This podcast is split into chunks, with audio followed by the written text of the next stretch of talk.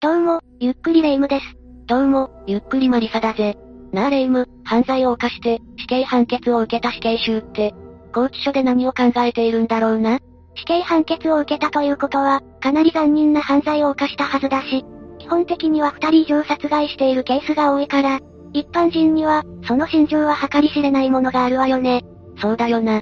死刑囚って、常軌を逸しているもんな。でも死の宣告をされたわけだから、執行されるまでは、様々な葛藤があるはずだろええ、いつ執行の知らせが来るかわからないからね。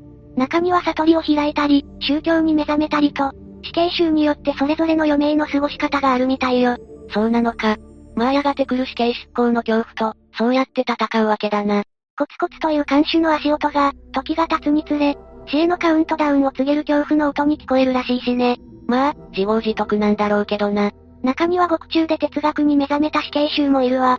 哲学もっと早く死去していたら、大それた犯罪なんか犯さずに済んだだろうに。それじゃあ今回の事件は、獄中で哲学に目覚めた死刑囚が起こした、SM クラブ下克上殺人事件について紹介していくわね。それでは、ゆっくりしていってね。何か事件のタイトルがかなりあれなんだけれど、どんな事件だったんだまずは事件の概要から解説するわね。SM クラブ下克上殺人事件は、1995年12月21日に、東京都品川区五反田で起こった殺人事件なの。 S な犯人が M な被害者を殺害してしまったという事件じゃないんだよなそれは深読みしすぎよ。だよな、詳しく聞かせてくれ。まずこの事件の主犯睦田真二は、1970年生まれで、大学中退後、渡米したの。渡米アメリカには何しに行ったんだ留学とか半分当たっているわ。睦田はフリーターのみで渡米したけど、目的はデザインの勉強のためだったの。ほう、ちゃんとした立派な目的があったのか。デザイナー志望だったんだな。ええアメリカンドリームでも夢見てたかもしれないわね。少年よ大使追いだけってか。ところが睦田は、志半ばで道を踏み外し、暴力事件を繰り返し、金品を巻き上げるなどの犯行を犯していくの。え、アメリカで逆に危険な目に遭うような気がするんだが、銃社会だし、護身用のピストルを所持している市民も多いんじゃないのか確かにマリサの言う通り、それは言えているわね。日本人は舐められやすいとも言うよな。そうね、だけど睦田はそれが原因で、アメリカの警察に逮捕されてしまうのよ。まあ、そうなるよな。なんでそんな犯罪に走ってしまったんだ睦田が道を踏み外した理由は、見知らぬ土地で金銭的に困窮したのもあっただろうけど、かつて自分が信じていた人物に裏切られたために人間不信に陥り、金銭だけを信じるようになっていったのも大きかったそうなの。そんなの、ただの言い訳に過ぎないだろ。どんな理由があっても、犯罪は絶対ダメだ。アメリカで保釈された睦田は、日本に帰国し、双子の兄と共に、東京の品川区五反田の SM クラブで働き始めたわ。双子も意外だけど、なんで兄弟で SM クラブなんだろうもともと、兄が働いていたから、それを頼ってきたんでしょうね。なるほどな、納得だぜ。しばらくして、そのクラブの売り上げが伸び悩んだため、経営者である A さんがクラブの、売り上げ次第で、売り上げの5%を報酬として出すことを睦田に約束したの。経営者は別にいて、馬に人参ぶら下げる方式で睦田のやる気を煽ったんだな。その A さんはどんな経営者だったんだ経営者の A さんは慶応義塾大学を卒業後、大手不動産企業に就職したんだけど、1年で退社し、自ら不動産事業を立ち上げたとのことよ。なかなかのエリート人生じゃないか。それで不動産事業は成功したのかいや、その事業は失敗に終わったわ。その後、A さんは風俗コンサルタントと知り合い、セミナーに参加し、風俗経営のノウハウを学んだの。不動産業から、随分と離れた業界を選んだな。そして、1993年頃から風俗店の経営を自ら始めるようになったのよ。それが SM クラブというわけだな。でもその頃って、バブル経済が弾けた頃じゃないのかマリサの言う通りよ。世の中は不景気に陥ったんだけど、A さんは事件が起きたマンションの部屋を含め、計6店舗の経営を手掛けていたの。マジか6店舗も経営していたのかよ。結構やり手だったのかもな。そんな A さんにとっても、経営のセンスという観点から見ると、睦田は一目置く存在だったわ。睦田も、かなりのやり手だったんだろうな。もともと金銭に対する執着心が強かった睦田は、やる気満々で1ヶ月で月の売り上げを1000万円以上にまで伸ばしたそうなの。つまり、最低でも50万円のインセンティブをもらえることになるよな。だけど、A さんは約束の報奨金を払わず、ムツダに対して、文句があるならやめろと詰め寄ってきたわ。それは A さんまずいな。約束はきっちり守らなきゃだぜ。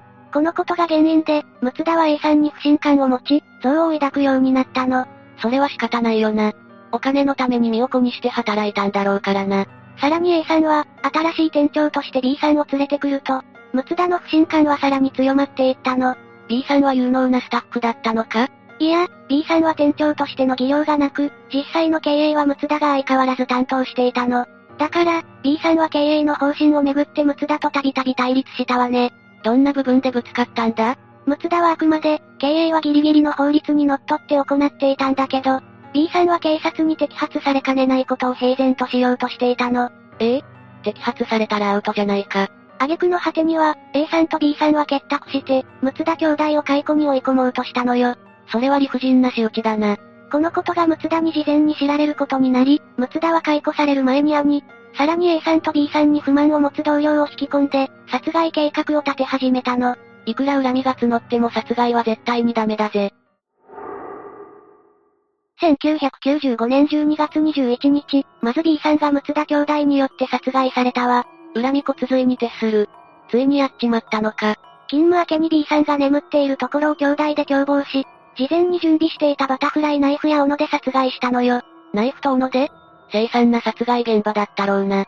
ところが兄は、B さんを殺したショックから体調を崩してしまったの。